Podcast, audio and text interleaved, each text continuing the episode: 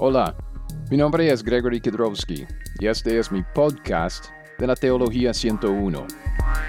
¿Le gusta estudiar la Biblia? Por 20 años yo era un pastor maestro y ahora soy policía, pero también soy maestro de una escuela dominical. No soy ningún erudito, pero sigo estudiando la escritura, entonces, si le gusta el estudio de la Biblia, le invito a quedarse aquí conmigo. ¿Es la gran comisión para nosotros? ¿O es la gran comisión solo para los judíos? Estamos hablando de las metas del evangelismo en nuestra filosofía del discipulado. Estamos viendo cómo es que sucede el discipulado, cómo es que sucede el evangelismo, cómo es que Dios lleva al, pecador a través de un proceso de, de convicción y conversión para llegar a ser salvo. Y estamos ya para luego, estamos para ver lo que, lo que la Biblia dice acerca de cómo es que sucede el proceso de edificación en la vida de un creyente. Pero al empezar esto con, con nuestro asunto de la, del evangelismo, la salvación, estamos analizando lo que son los medios y las metas del, del evangelismo y hemos visto que hay cuatro medios Ah, primero la convicción personal del pecador y la predicación de la cruz al predicador, él con la convicción y oyendo la, ah, la predicación del Evangelio se convierte al Señor por medio del arrepentimiento y la fe. Luego viene la regeneración, Dios le perdone y le da nueva, nueva vida en Cristo Jesús por medio del Espíritu Santo. Esto está bien. En el episodio anterior empezamos a, meternos en este asunto de las metas del evangelismo. Si nosotros estamos aquí como para participar en el proceso del evangelismo, este proceso de cómo es que sucede que, que un pecador llegue a ser salvo por medio de los medios, ¿cuál es nuestra parte? Y hemos visto que solo tenemos dos metas. Nuestra parte consta de, de solo dos cosas. Son, son dos cosas muy, muy fáciles de entender ir y predicar. Eso es lo que Dios quiere que hagamos. Y, en este contexto nos hicimos una pregunta acerca de la gran comisión. ¿De dónde vienen estas dos metas? Si nosotros estamos diciendo tenemos que ir y predicar en vez de, ok, en vez de montar actividades como un, no sé, una comida o, hacer como obras de, caridad eh, entre los de la comunidad si, si Dios quiere que hagamos esto, entonces que, que lo hagamos. Pero si estamos diciendo que nuestra parte, según la Biblia, en esta obra de evangelismo es, nuestra parte consta de dos cosas.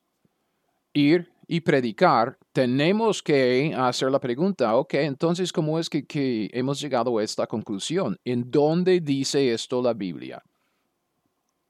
Bueno, la Biblia lo dice en la Gran Comisión y esto nos ha causado un, problema con algunos hermanos porque algunos hermanos quieren decir que la Gran Comisión pues no es para nosotros hoy en día. Entonces, en el episodio anterior empezamos a desarrollar esta idea de que la salvación que nosotros hemos recibido en Cristo Jesús es esta salvación de Hechos 28, 28 es la misma salvación que Dios ofreció a Israel bajo el nuevo pacto que él hizo con Israel en Jeremías 31, 31. Entonces, esta salvación que hemos recibido, que es la salvación del nuevo pacto, viene con la mayordomía principal del nuevo pacto. ¿Ok? Entonces, yo sé que esto puede ser nuevo para algunos. Entonces, solo sígueme, sígueme. Vamos a desarrollar este asunto un poco más en este episodio. Vamos a hablar de este asunto, llegar a una conclusión y seguir con nuestro estudio de las dos metas. Puesto que nosotros los cristianos en la época de la iglesia, nosotros hemos recibido esta salvación que Dios ha, ah, ah, que Dios ha provisto por medio de, este nuevo pacto, el perdón de pecados y la regeneración por el Espíritu Santo que viene por medio de la muerte, sepultura y resurrección de Cristo Jesús. Puesto que nosotros gozamos y hemos recibido, gozamos de y hemos recibido esta salvación, nosotros hemos recibido también la responsabilidad principal de la mayordomía del nuevo pacto.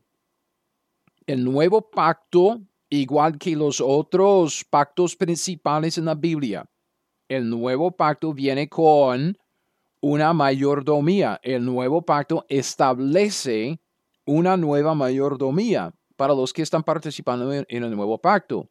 No queremos caer en el error de creer que el nuevo pacto es para nosotros en la iglesia. Dios no ha hecho el nuevo pacto con nosotros. Dios no hizo el nuevo pacto con los gentiles. Él hizo el nuevo pacto con Israel. Pero puesto que Israel rechazó al rey Jesucristo, al reino de Jesucristo, rechazó la salvación por medio de Jesucristo, Dios ha llevado una parte y solo una parte del nuevo pacto a nosotros, una parte de las bendiciones y la provisión que hay en el nuevo pacto. Y hemos visto que esto ah, son dos partes, esto consta de dos partes, primero la, el perdón de pecados y luego la nueva vida por medio de la regeneración. Entonces, puesto que nosotros participamos de alguna manera, una, una pequeña parte, participamos en el nuevo pacto, solo en la, parte de la salvación, Dios nos ha entregado, Dios nos ha dispensado, para utilizar la palabra ah, bíblica, digamos, de dispensaciones, nos dispensó la responsabilidad principal de la mayordomía del nuevo pacto. Nosotros hemos recibido la gran comisión. En un sentido general, la gran comisión que aparece al final de los evangelios, al principio de Hechos, aún antes de la revelación ah, nueva que Dios dio al apóstol Pablo en Hechos 10 o Hechos 9 y en adelante, nos dio la gran comisión en un sentido general porque esto es lo que Dios quiere con respecto a la provisión del nuevo pacto. O sea, por lo que vemos al final de los evangelios, en los pasajes que, llevamos la gran comisión, Mateo 28, que es uh, Marcos 16 y Lucas 24 y uh, en Juan capítulo 20. Y luego al principio, obviamente, principio del libro de Hechos se repite en Hechos 1.8. Sabemos que Dios ha encargado a los participantes de la salvación del nuevo pacto con una responsabilidad. Esta es la esencia de la gran comisión. Los que estamos participando en la salvación del nuevo pacto, hemos recibido la comisión, que es una misión que hacemos en conjunto, de llevar esta, eh, esta salvación a los demás. Entonces, Dios quiere que, los, que, que, participamos en el nuevo pacto de alguna manera, ¿ok? Aunque nosotros no hemos recibido todo el nuevo pacto, pero que participamos en la salvación del pacto, que llevemos el mensaje de la salvación de Cristo por todo el mundo. Es decir, que la gran comisión es la responsabilidad principal en la mayordomía que Dios ha entregado a los participantes del nuevo pacto. ¿Ok? Aún los que estamos participando de solo la salvación del nuevo pacto.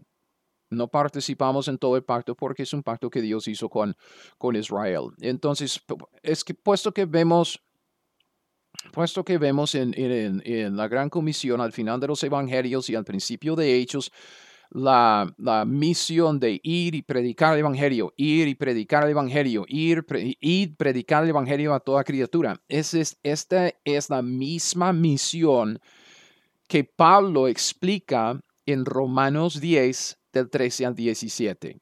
Ir y predicar. ¿Ok? Dice, porque todo aquel que invocar el nombre del Señor será salvo. ¿Cómo pues invocarán a aquel en el cual no han creído? ¿Y cómo creerán en aquel de quien no han oído?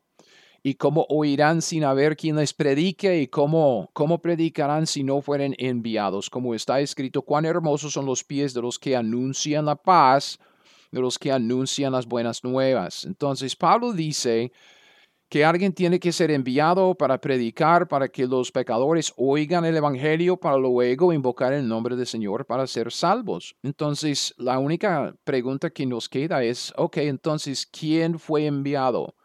Y la respuesta es, todos nosotros hemos sido enviados en Cristo. Y vimos esto en 2 Corintios 5 del 18 al 20, hablando de esta, esta, este ministerio de reconciliación Pablo dice que Dios estaba en Cristo reconciliando consigo al mundo, no tomándoles en cuenta a los hombres sus pecados, y nos encargó a nosotros, a todos los cristianos, la palabra de la reconciliación. Entonces, vemos que Dios quiere que, que, vayamos y prediquemos este evangelio a todo el mundo, porque Cristo murió por todo el mundo. Esta es la responsabilidad principal, no es toda la responsabilidad que tenemos en la salvación que hemos recibido en Cristo.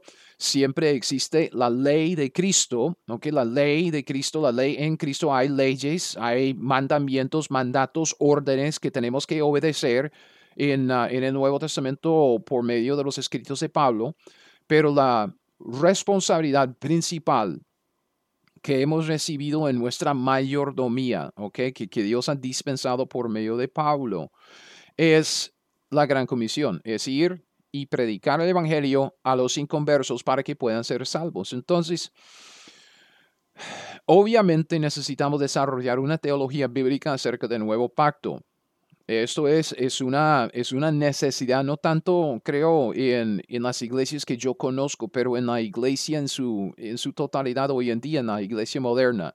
Es que hemos perdido tanto, tan, tanto conocimiento acerca de, lo, de los pactos y las dispensaciones y lo que implican, que necesitamos desarrollar todo un estudio sobre esto. Esto viene luego. Pero también necesitamos entender esta responsabilidad que tenemos, ¿ok? Y yo creo que en este asunto es, es, es suficientemente claro. Okay, no recibimos todo el nuevo pacto, recibimos solo la parte de la salvación, el perdón de pecados, el nuevo nacimiento, de esto de la regeneración por el Espíritu Santo. Entonces, en este sentido, sí, hemos recibido la gran comisión, la gran comisión de ir y predicar.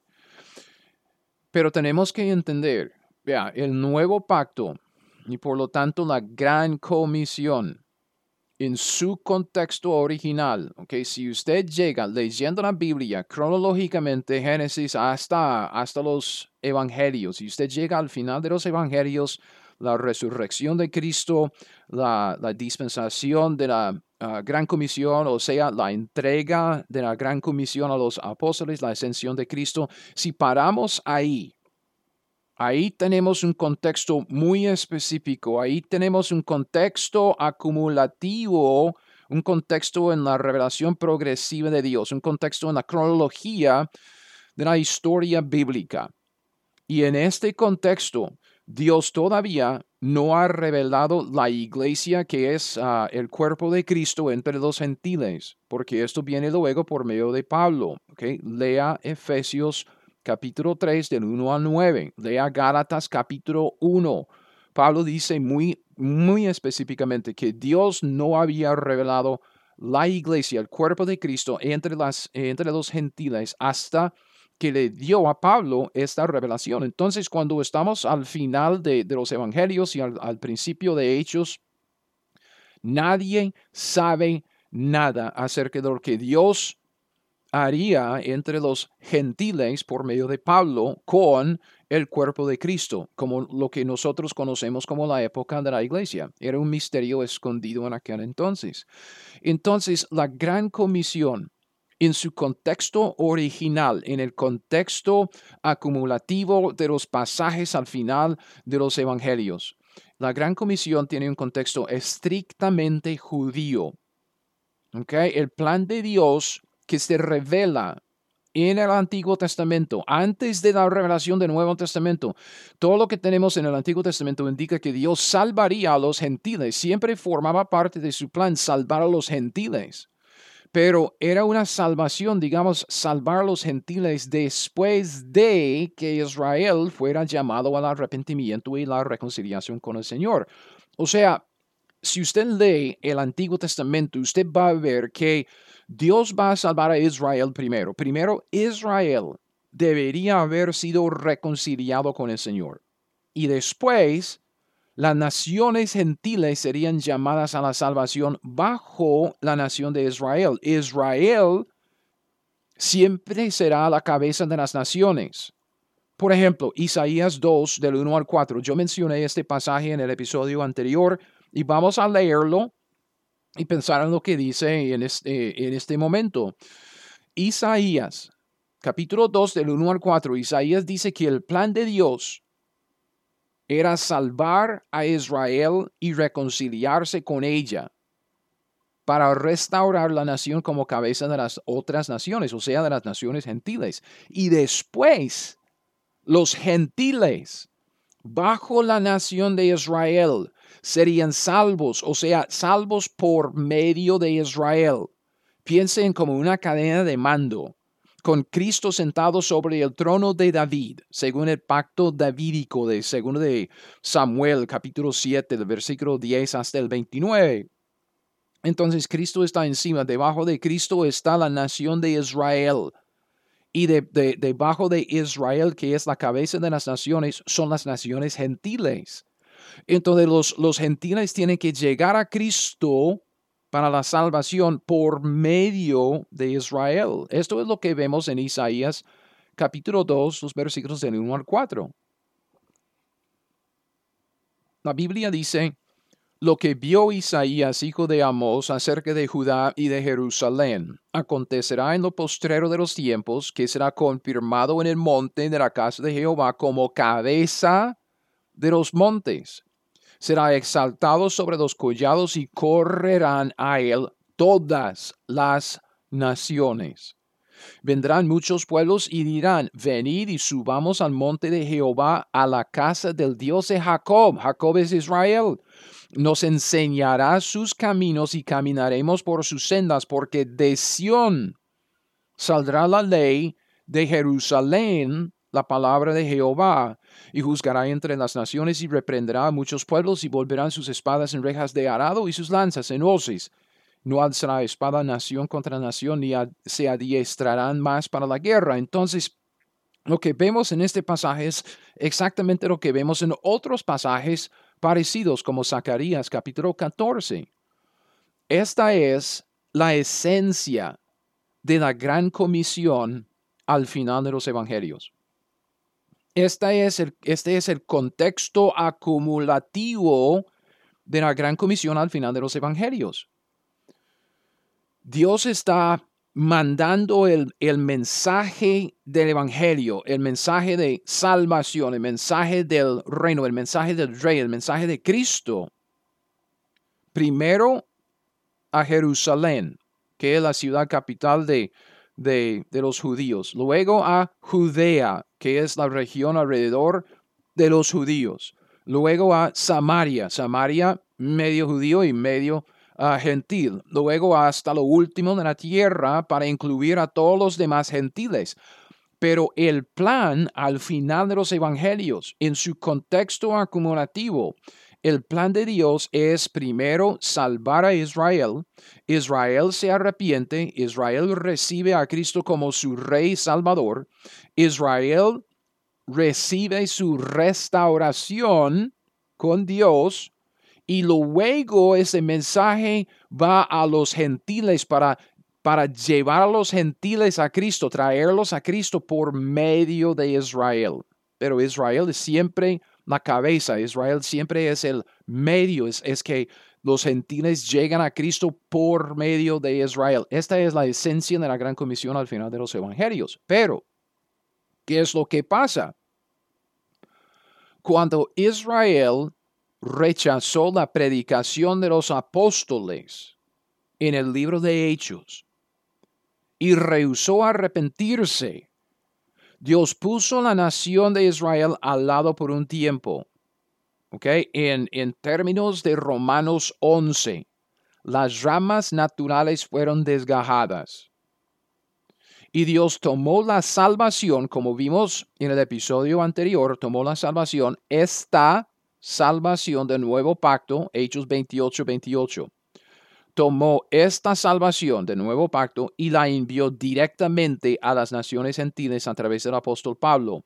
Otra vez, Romanos 11, las ramas del olivo silvestre fueron injertados, ¿ok? Injertados. Entonces, esto es lo que vemos. Ya los gentiles no, no, tenemos que ir por medio de Israel para llegar a la salvación, para llegar a Cristo para la salvación. Ya fuimos injertados directamente. No tenemos que ir por medio de Israel. Nosotros tenemos acceso a la salvación y la regeneración, perdón de pecados, regeneración por medio de Cristo, únicamente Cristo. Entonces llegamos inmediatamente a Cristo sin, sin tener que pasar por, por Israel. Entonces, con, con esto en mente, ya podemos podemos entender por qué es que Pablo nunca nos dio una nueva gran comisión. ¿Ok? Eso es importante porque Cristo, al final de los evangelios, al principio de Hechos, Él es, es claritico en lo que espera de sus apóstoles. Él dice, id y predicad el evangelio a toda criatura. Pero Pablo nunca repite la gran comisión tan directamente, tan claramente. No nos dio una nueva, digamos, gran comisión. ¿Por qué? Porque no tuvo que hacerlo. Porque la comisión general de ir y predicar sigue siendo la responsabilidad principal en la mayordomía que hemos recibido siendo salvos por medio de la salvación que Cristo que, Dios proveyó por medio de Cristo en el nuevo pacto. O sea, otra vez vemos que puesto que nuestra salvación es esta salvación de Hechos 28, 28, esta salvación es la salvación que se provee por medio del nuevo pacto. Entonces nuestra salvación es la salvación del nuevo pacto. Puesto que hemos recibido la salvación del nuevo pacto, hemos recibido la responsabilidad principal de la mayordomía que viene con el nuevo pacto hemos sido enviados a predicar el Evangelio a toda criatura. Lo que cambió en la gran comisión, ¿ok? Y esta es la parte clave, no, no, no, se, no se despiste aquí, no se pierda. Lo que cambió en la gran comisión después del rechazo de parte de Israel fue el contenido de la predicación el contenido de la predicación. En, en los primeros capítulos del libro de Hechos, vemos a los apóstoles judíos anunciando un evangelio a Israel, a los judíos. Ellos están predicando el evangelio del reino nosotros ya no predicamos el Evangelio del reino como los apóstoles del Señor.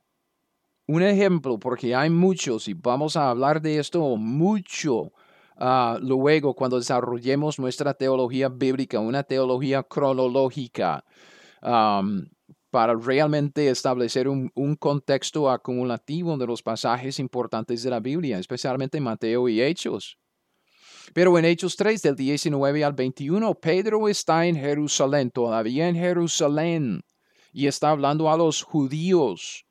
Y él dice, así que, Pedro, a los judíos, arrepentíos y convertíos. Estas son las, las, las condiciones para la salvación, para recibir la vida y la tierra y el reino en el pacto palestino de Deuteronomio capítulo 30. Entonces, como tarea, por favor, lea, estudie solo un poco el capítulo 30 de Deuteronomio, eh, del libro de Deuteronomio. Este, este capítulo trata del, ah, del pacto palestino y ahí tenemos ah, lo que son las condiciones de la salvación para, ah, para Israel. Entonces, Pedro dice, arrepentíos y convertíos hablando a los judíos, para que sean borrados vuestros pecados, para que vengan a la presencia del Señor tiempos de refrigerio. Y Él envíe a Jesucristo. Vea, Pedro está predicando la segunda venida de Cristo para establecer lo que Él llama los tiempos de refrigerio, o sea, el el reino davídico, el reino mesiánico, lo que nosotros llamamos el milenio. Él no está predicando el establecimiento de la iglesia por miles, por dos mil años. Él está predicando eh, eh, la venida inmediata de Jesucristo para reinar sobre el trono de David, el reino. Y él dice, y él, si, con arrepentimiento y conversión, él dice, él envíe a Jesucristo que os fue antes anunciado Aquí en desierto es necesario que el cielo reciba hasta los tiempos de la restauración de todas las cosas. La restauración de todas las cosas se refiere a Israel como cabeza, de que habló Dios por boca de sus santos profetas que ha sido desde tiempo antiguo. Nosotros no predicamos este evangelio del reino. Hoy, durante la época de la iglesia, nosotros predicamos el Evangelio de la gracia de Dios. Primero de Corintios 15, del 1 al 4. Pablo dice, además os declaro, hermanos, el Evangelio que os he predicado. Este es el Evangelio de nuestro apóstol, el Evangelio de Pablo. Porque él dice, este es el Evangelio que os he predicado. El cual también recibisteis, en el cual también perseveráis, por el cual asimismo, si retenéis la palabra que os he predicado, sois salvos, si no creísteis en vano. Porque primeramente os he enseñado lo que asimismo recibí. Entonces él dice, el evangelio que os he predicado es lo que os he enseñado y es lo que asimismo recibí. Nadie había recibido este evangelio antes de Pablo. Es una nueva revelación que Dios le dio a Pablo, que Dios dispensó a Pablo, ¿ok? Y él define su evangelio diciendo que Cristo murió por nuestros pecados, conforme a las escrituras, que fue sepultado y que resucitó al tercer día conforme a las escrituras. La esencia del evangelio que nosotros predicamos es la muerte, sepultura y resurrección de Cristo Jesús. O sea, su muerte sustituta, la muerte por tres días y luego la resurrección después, que prueba y comprueba que Dios ya salió victorioso sobre la muerte, que se canceló la deuda, que pagó la deuda en su totalidad. ¿Ok? Porque el, el pago del pecado es la muerte y si Cristo resucitó de entre los muertos, la muerte ya no tiene poder sobre él. Esto quiere decir que él lo pagó todo. Y ya podemos salir libres. Este es el evangelio que predicamos. No predicamos el evangelio del reino, como los, los apóstoles judíos. Y Pablo dice en Gálatas 1 de 6 a 9 que el que predica otro evangelio en nuestros días es anatema, anatema en el sentido de maldito. Esto es lo que Pablo quiere decir. Gálatas 1 del 6 al 9. estoy maravillado de que tan pronto os hayáis alejado del que os llamó por la gracia de Cristo para seguir un evangelio diferente. No que haya otro, sino que hay algunos que os perturban y quieren pervertir el evangelio de Cristo, mas si aún nosotros o un ángel del cielo os anunciare otro evangelio diferente, diferente de qué? Fíjese, diferente del que os hemos anunciado, si anatema. Estamos hablando del, del Evangelio de Pablo. Como antes hemos dicho también, ahora lo repito, si algunos predican diferente evangelio del que habéis recibido, sea anatema. Y los Gálatas habían recibido el evangelio predicado por Pablo, el evangelio de la gracia de Dios en Cristo Jesús. En los días de Pablo todavía había personas predicando el evangelio del reino con base en los pactos de la promesa que Dios dio únicamente a Israel. Vea, la iglesia no reemplazó a Israel. Dios siempre tiene sus planes para Israel. Nosotros tenemos un evangelio diferente del evangelio del reino que Cristo y, Juan el Bautista y los apóstoles anunciaron a la nación de Israel.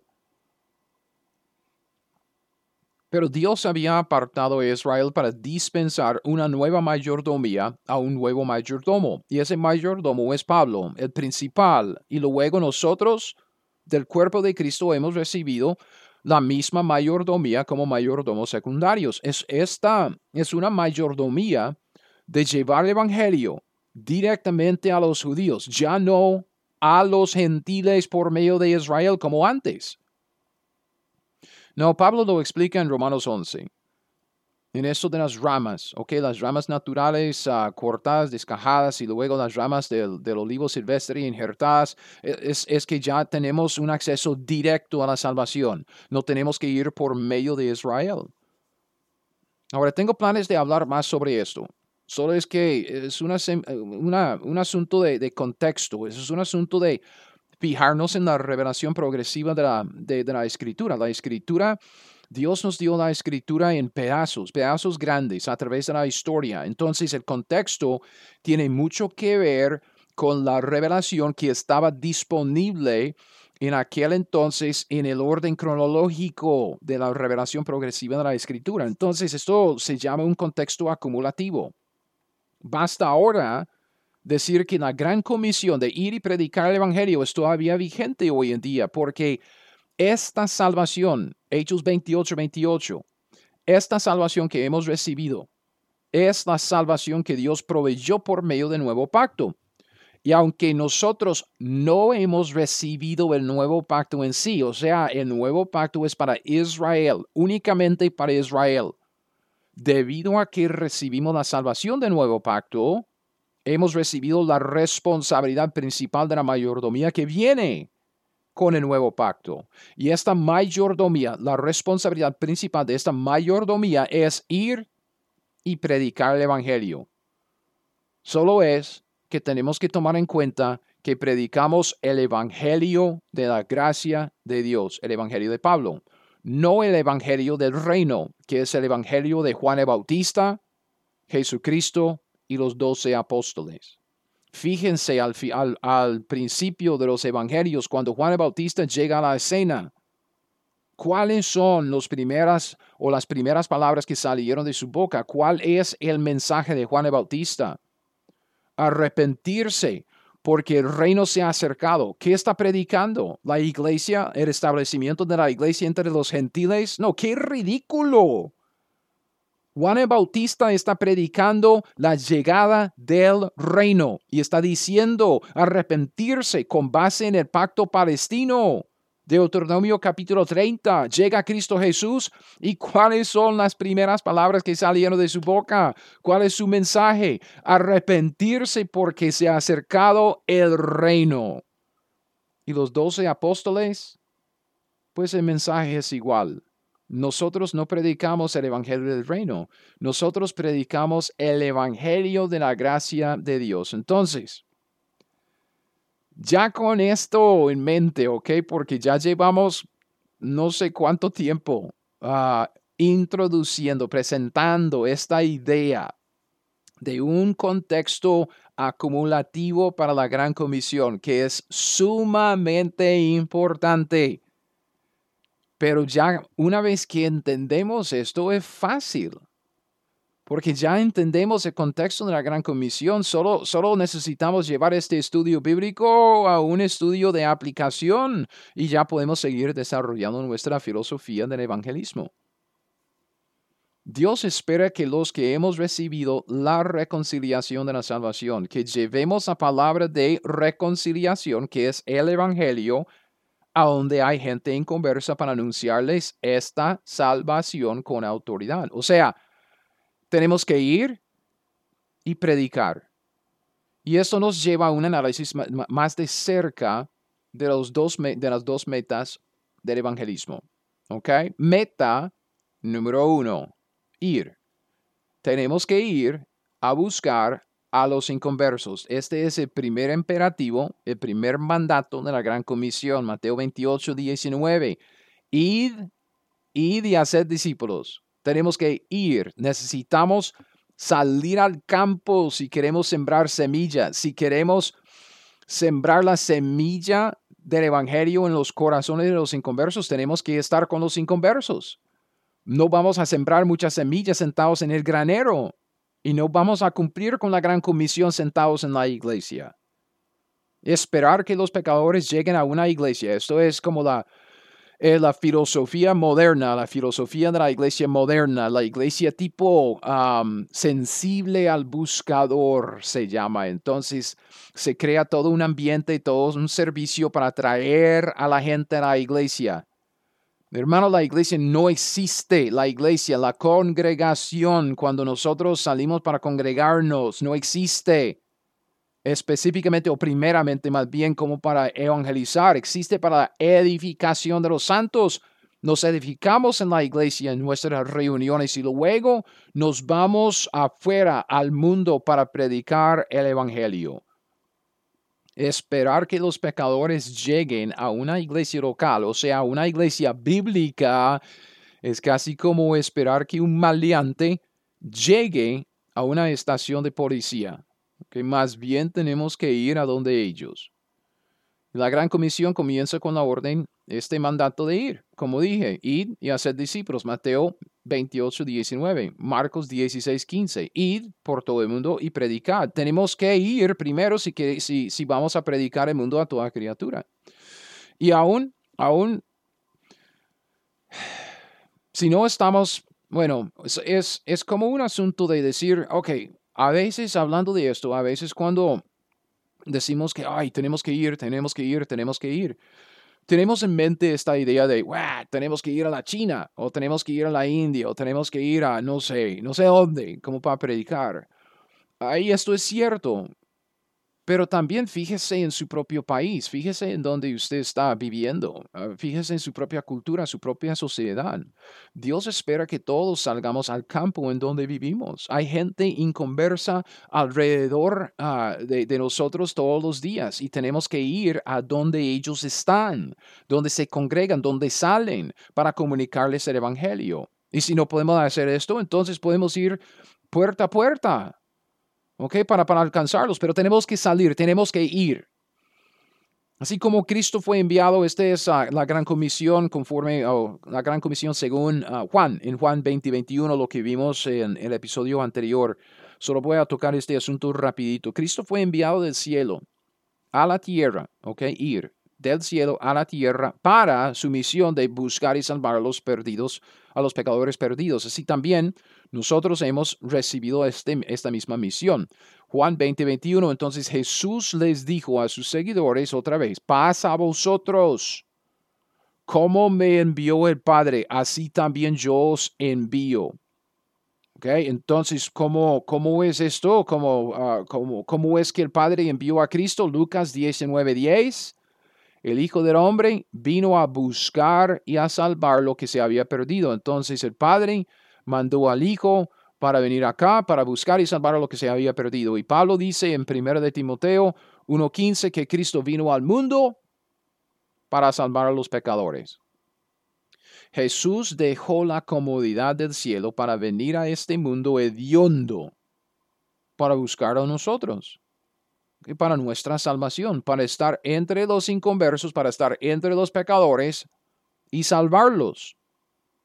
Entonces nosotros tenemos que dejar la comodidad de nuestras casas y nuestras iglesias y nuestras reuniones de Zoom. ¡Qué vergüenza! ¡Qué patético! Tenemos que ir afuera, a las calles, en las comunidades en donde la gente vive para buscar a aquellos que necesitan el Evangelio.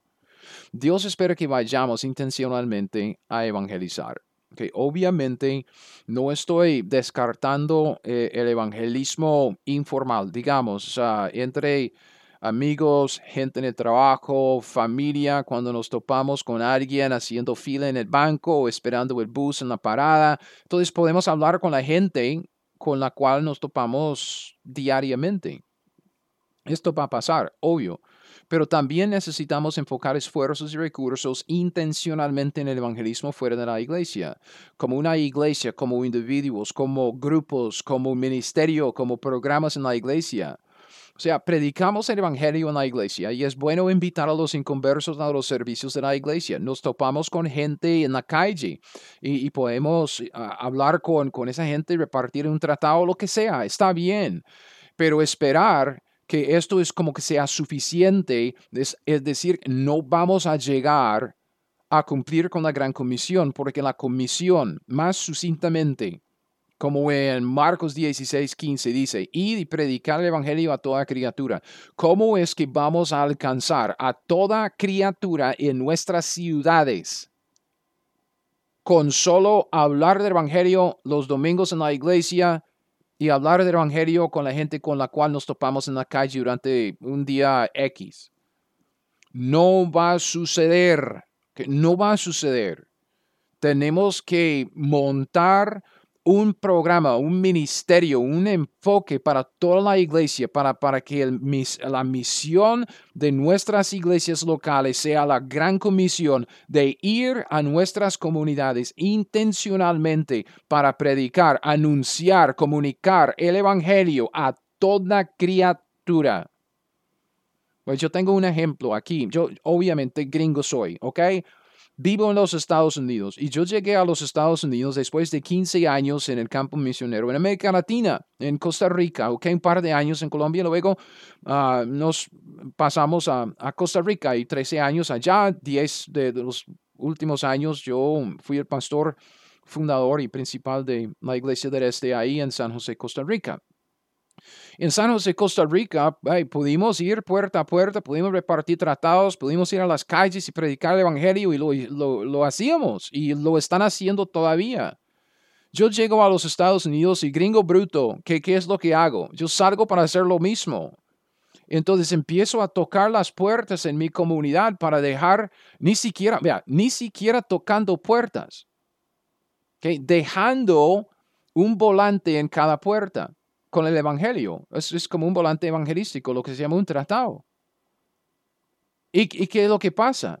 Es una infracción de la ley en la ciudad en donde vivo. Usted no puede solicitar a la gente y ellos definen la solicitación como cualquier uh, tocar la puerta si alguien no lo quiere o hablar con la gente en su, en su casa si no lo quiere uh, o dejar algún aviso o alguna propaganda en la, en la puerta si la gente no la quiere. Es es que es una infracción de la ley. Me, me podrían haber sacado una multa por haberlo hecho.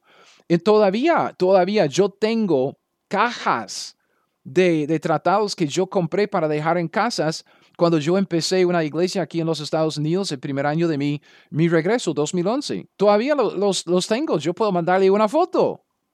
¿Por qué? Porque no podía utilizarlas. Entonces yo pensé, entonces, ¿cómo puedo yo predicar el Evangelio a toda criatura en mi comunidad. Entonces, como una iglesia, montamos un programa utilizando el correo. Porque si usted sabe algo de los Estados Unidos, usted sabe que tiene un buen sistema de correo. Es medio confiable, no tanto como en, en otros lugares en el mundo. Entonces, nosotros compramos, no sé, 500 uh, mil hasta un millón uh, de tratados tipo postales para mandar por el correo a cada casa en nuestro condado. Entonces mandamos un tratado, creo que lo hicimos dos o tres veces. Mandamos un tratado tipo postal por medio del correo a cada casa en nuestro condado. Esto es lo que Dios quiere decir con ir y predicar el Evangelio a cada criatura. Ok, entonces, no estamos descartando lo que o echando por la borda las otras maneras de evangelizar. Debemos anunciar el Evangelio cada vez que, estemos predicando en la iglesia. Pues está bien. Y debemos tratar de, de, testificar a la gente si tenemos una oportunidad. Esa gente con la cual nos topamos andando en la calle o en el trabajo con la familia o los amigos. Está bien. Pero tenemos que ser intencionales en la obra del evangelismo. Y esto quiere decir que tenemos que ir a donde los inconversos. Por lo tanto, una de, de, nuestras metas que Dios nos ha dado en el evangelismo, metas, es la de ir intencionalmente a donde los pecadores queremos mover nuestros cuerpos intencionalmente para que estemos entre los pecadores, donde quiera que vivan o donde quiera que se reúnan, donde quiera que estén. Y podemos hacer esto en nuestra propia ciudad, en nuestro propio estado, como, como dije, en nuestro propio condado, en el departamento en, en donde usted vive, en donde sea, en su barrio, en nuestro propio país. Y aún lo podemos hacer en cualquier parte del mundo. Pero hermanos, lo que tenemos que hacer es ir. Esta es nuestra primera meta, salir afuera. Vea, Hechos 1.8. Cristo dice a sus seguidores, pero recibiréis poder cuando haya venido sobre vosotros el Espíritu Santo. Y me seréis testigos en Jerusalén, que es su ciudad. Tienen que salir a Jerusalén, en toda Judea, que es la región alrededor de, su, de, su, de su ciudad, luego en Samaria y hasta lo último de la tierra. Eso es lo que Dios espera de nosotros. Él dijo, id y haced discípulos. Ir es un mandato. Por lo tanto, seremos juzgados por haberlo hecho o no. Dios quiere que salgamos al mundo. Dios quiere que alcancemos a los pecadores de una manera intencional. Y pues esto nos lleva al siguiente punto. Ok, yo creo que tengo mucho que podría decir, yo tengo mucho en la cabeza de decir sobre este asunto de ir, ir, e ir, e ir. Pero hay otro, hay otra parte, hay otro mandato en, nuestro, en nuestra gran comisión, ¿ok? ¿Qué hacemos cuando estamos ahí entre los inconversos? Hemos encontrado a los inconversos. Ya tenemos un lugar en donde se reúnen. Como dije anteriormente, creo que fue en el episodio pasado, en Costa Rica siempre fuimos a la Avenida Central. La Avenida Central en San José es una, avenida cerrada para peatones únicamente. Entonces hay gente allá siempre. Entonces fuimos, allá contratados para hablar con la gente, para testificar, para predicar al aire libre fue buenísimo, ¿ok? Un poco de oposición de, la policía de vez en cuando, pero pues eh, más a menudo no. Entonces fue un buen lugar en donde pudimos ir y predicar el Evangelio, ¿ok? Entonces yo digo, tenemos que ir para estar entre los pecadores, ¿ok? Pero luego, ¿qué? ¿Qué hacemos? Y esta es la segunda meta. Tenemos que predicar el Evangelio a los inconversos. Recuerde cuando estamos hablando de predicar, estamos hablando de simplemente comunicar con autoridad. No estamos solamente hablando de predicar al aire libre o, ah, no sé, pegarle cuatro gritos a la gente como, como mandarles al infierno. No, estamos hablando de simplemente comunicar el Evangelio con autoridad, la autoridad de la Biblia, que puede ser tan sencillo como, hey, la Biblia dice, esta es la autoridad, ¿ok? El poder, y ves, este es el primer ah, punto, y, es, es como la base de lo que, todo lo que queremos hacer con, con esta parte de predicar.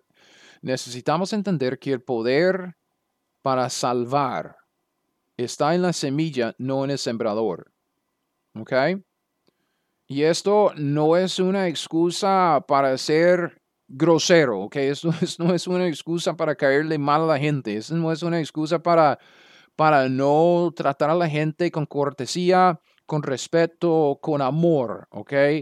Sin embargo, sin embargo, es muy importante que nosotros entendamos que el poder para salvar está en la semilla que sembramos, no en nosotros los sembradores.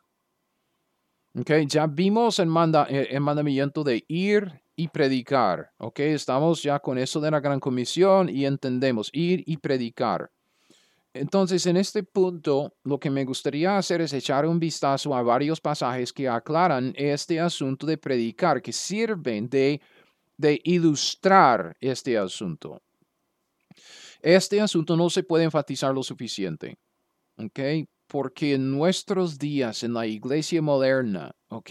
Yo sé que a veces, como en, en, en Apocalipsis capítulo 3, con la iglesia de la Odisea, nos da ganas de vomitar lo que vemos en las iglesias modernas. Honestamente, es tan asqueroso lo que están haciendo con la iglesia y con el Evangelio y con la palabra de Dios.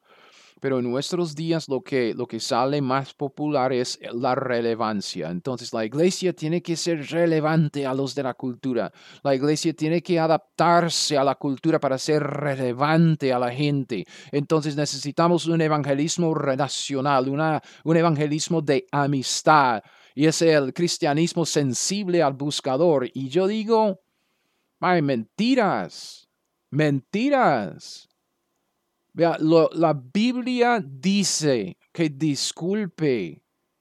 Dios dice que los motivos de uno al predicar el Evangelio no son tan importantes como la predicación del Evangelio. Fíjese en lo que Pablo dice en Filipenses 1 del 14 al 18.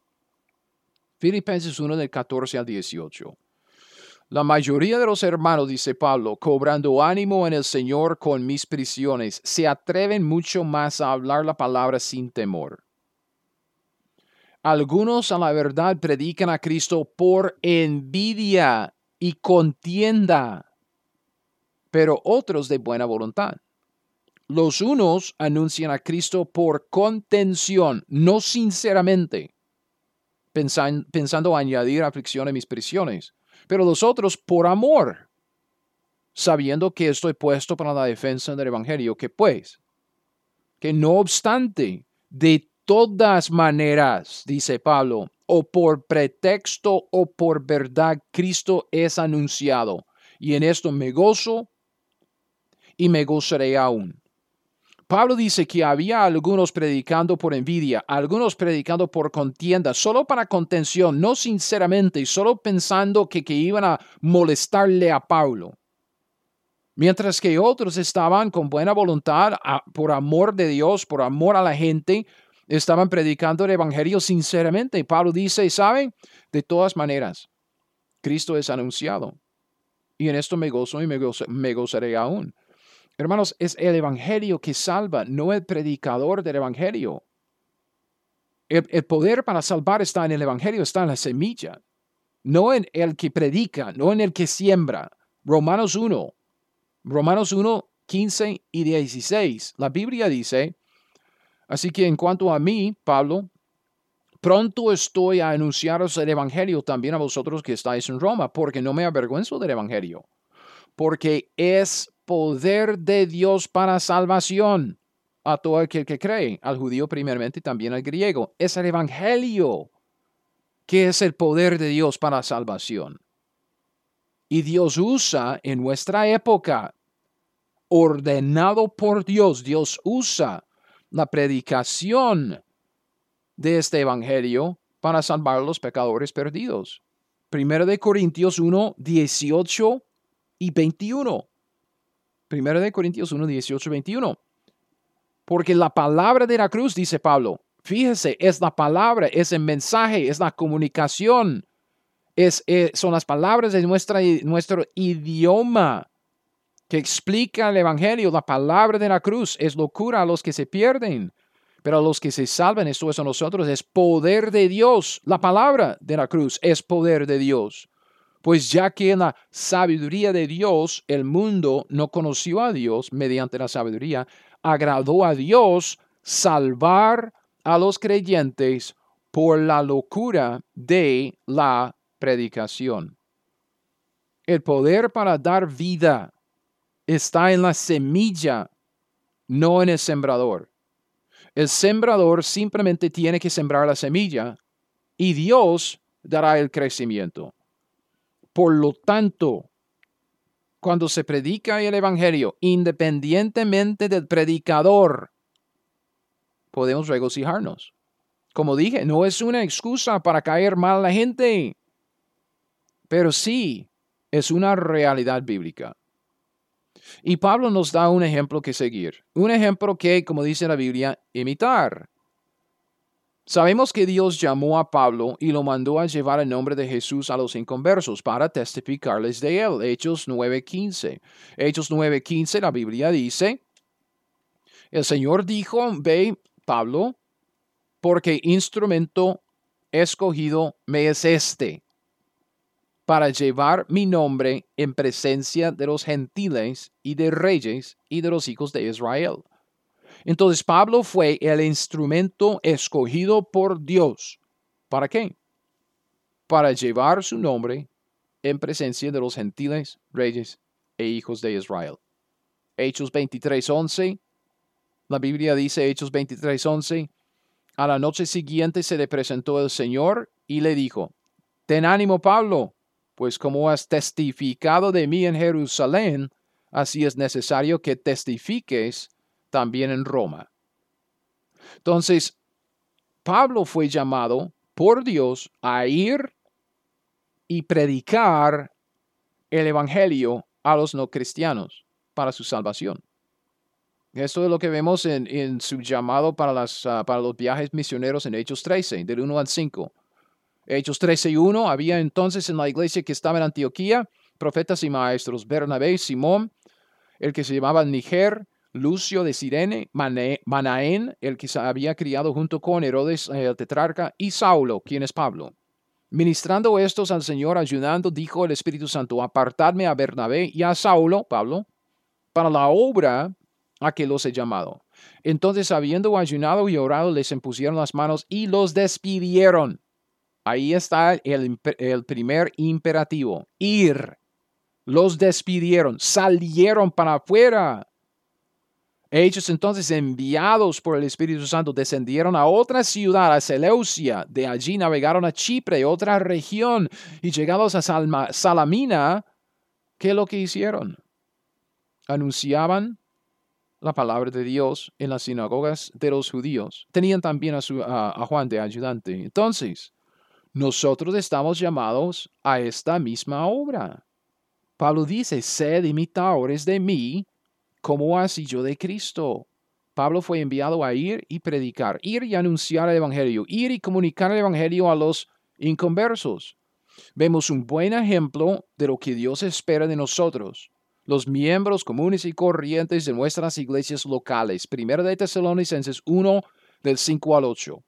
La Biblia dice, pues nuestro Evangelio no llegó a vosotros en palabras solamente, sino también en poder en el Espíritu Santo y en plena certidumbre, como bien sabéis cuáles fuimos entre vosotros por amor de vosotros. Y vosotros vinisteis a ser imitadores de nosotros y del Señor. Exactamente lo que Pablo dice, ser imitadores de mí como yo de Cristo. Estos, estos tesalonicenses llegaron a ser imitadores, dice Pablo, de nosotros y del Señor recibiendo la palabra en medio de gran tribulación con gozo del Espíritu. Pero versículo 7 dice, de tal manera que habéis sido ejemplo. Entonces, los que son imitadores de, Pablo, tanto que están imitando al Señor, o sea, siguiendo a Pablo para, para, seguir al Señor, Pablo dice que venisteis a ser imitadores de nosotros y del Señor y habéis sido ejemplo a todos los de Macedonia y de Acaya que han creído. Porque, y aquí explica por qué son, son ejemplares, partiendo de vosotros, ha sido divulgada la palabra del Señor, no solo en Macedonia y Acaya, sino que también en todo lugar. Vuestra fe en Dios se ha extendido, de modo que nosotros no tenemos necesidad de hablar nada. Los tesalonicenses recibieron la palabra del Evangelio de Pablo y luego ellos salieron, ir y divulgaron esa misma palabra, el Evangelio, en todo lugar. Estaban predicando comunicando el Evangelio con autoridad y fueron tan intencionales en su evangelismo que las escrituras dicen que no era necesario hablar más. Habían llenado toda su región con la predicación del Evangelio. Pablo no tenía necesidad de hablar nada. Entonces los tesalonicenses llegaron a ser un buen ejemplo a los demás. Nosotros deberíamos seguir su ejemplo, ser como ellos, porque ellos estaban siguiendo un ejemplo de Pablo de salir a donde los inconversos y testificarles. Entonces, nosotros estamos llamados a ir y sembrar, ir y predicar el Evangelio. Necesitamos salir al campo, al campo del mundo donde hay personas inconversas, sembrar la semilla del Evangelio en ese campo, en los corazones de los pecadores, que, que ellos oigan el Evangelio y el método ordenado por Dios para salvar a los inconversos durante la época de la iglesia es la predicación personal del Evangelio a ellos, a los inconversos, o sea, la comunicación del Evangelio con autoridad. No podemos confiar ni en sueños, ni en visiones, ni en nada de este estilo. No, tenemos que ir a donde los inconversos y comunicarles el Evangelio personalmente. Eso es lo que, lo que vimos ya muchas veces en 1 Corintios 1, 18, 21, que Dios escogió salvar a los creyentes por la locura de la predicación, o en Romanos 10, el 13 al 17, que cómo es que ah, van a creer si no oyen y, si no, y cómo van a oír si, si no les predicamos. Tenemos que ser enviados, ir a predicar ese evangelio. Entonces, cuando llegamos allá para presentarles el Evangelio, esto es como, ya voy terminando, pero quisiera solo tocar este asunto, ¿ok? cuando llegamos a donde los inconversos, si estamos repartiendo un tratado, tenemos que diseñar el tratado primero y, tenemos que tomar en cuenta algunas cosas. Esto, como es que es que es casi más llegando a la práctica del evangelismo, pero yo creo que vale la pena mencionarlo aquí en este contexto. Cuando estamos comunicando el evangelio, una presentación bíblica del evangelio debe comenzar con la ley de Dios para enseñar al pecador acerca de la justicia de Dios. Tenemos que empezar con la ley para lograr una convicción de pecados personales. Esto es lo que Pablo dice en 1 de Timoteo, 1 del, 8 al 11. Pablo dice, pero sabemos que la ley es buena, ¿ok? La ley es buena, no hay nada malo en la ley. Si uno la usa legítimamente y sigue explicando el uso legítimo de la ley, Dice, conociendo esto que la ley no fue dada para el justo, sino para los transgresores y desobedientes.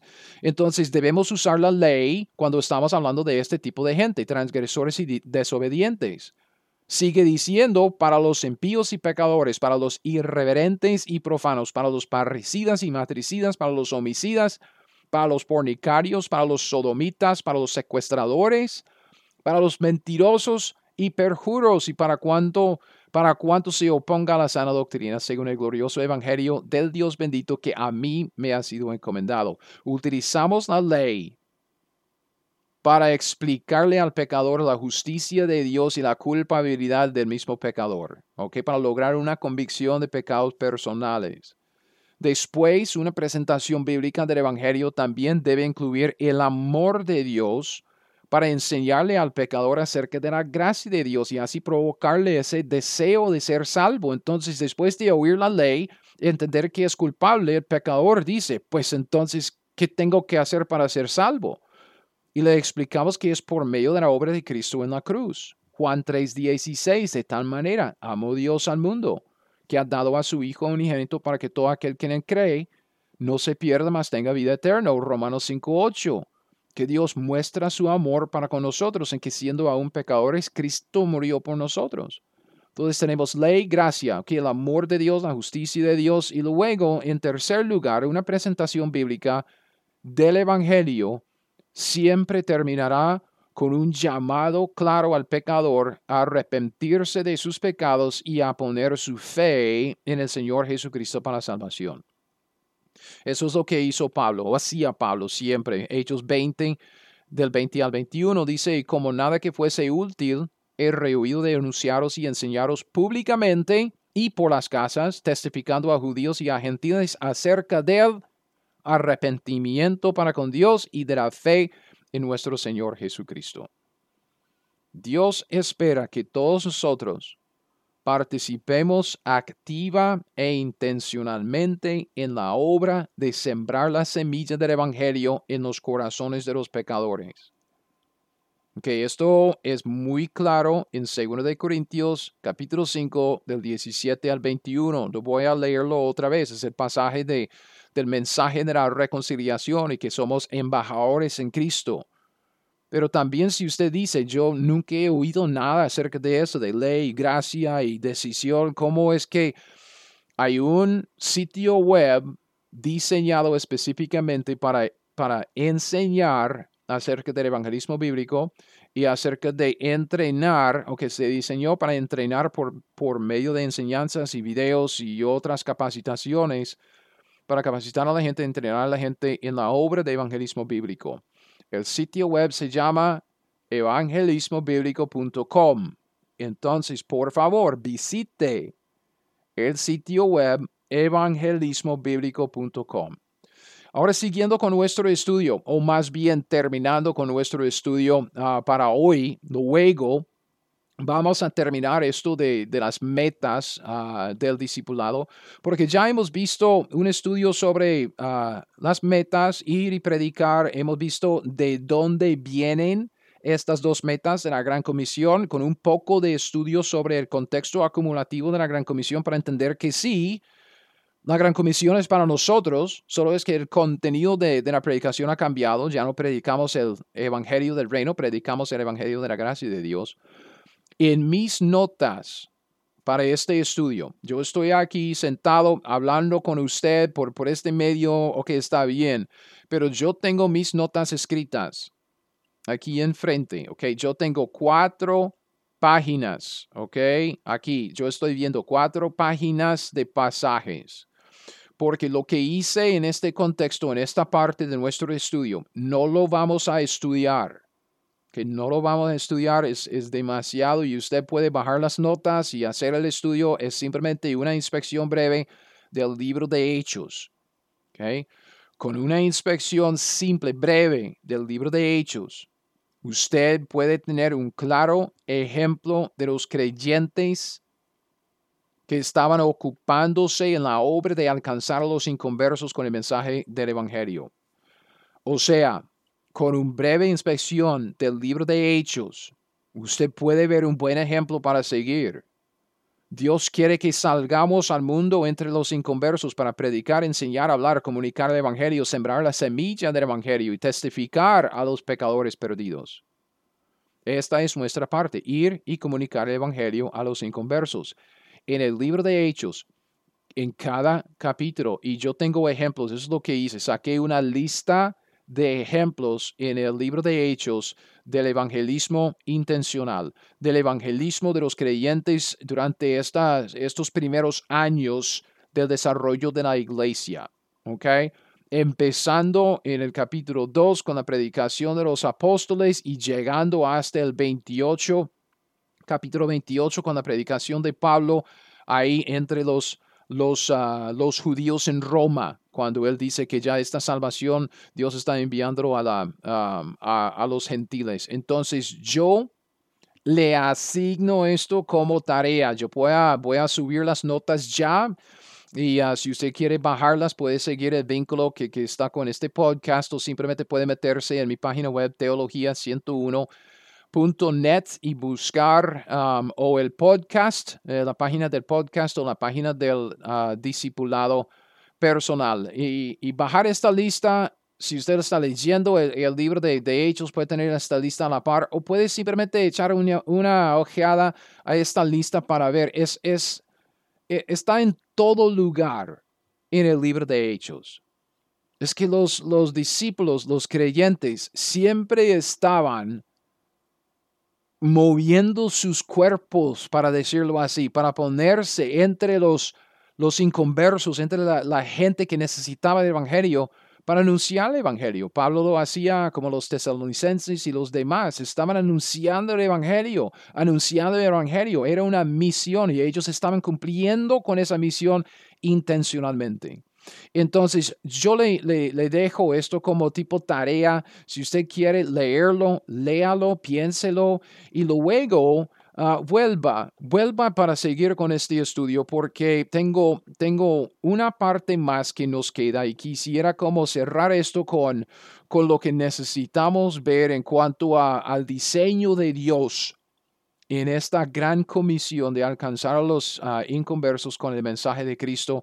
Y al final, como les dije, yo voy a hablar acerca de la oración. Entonces, con todo lo que hemos visto y con todo lo que vamos a ver en el siguiente episodio, solo, solo brevemente, vamos a llegar a, a este asunto de la oración con un buen entendimiento de lo que Dios espera de nosotros. Entonces, con este entendimiento de lo que Dios espera de nosotros, ya podemos llegar a este asunto de la oración y entender bien y rápidamente lo que debemos orar delante de Dios. ¿Ok?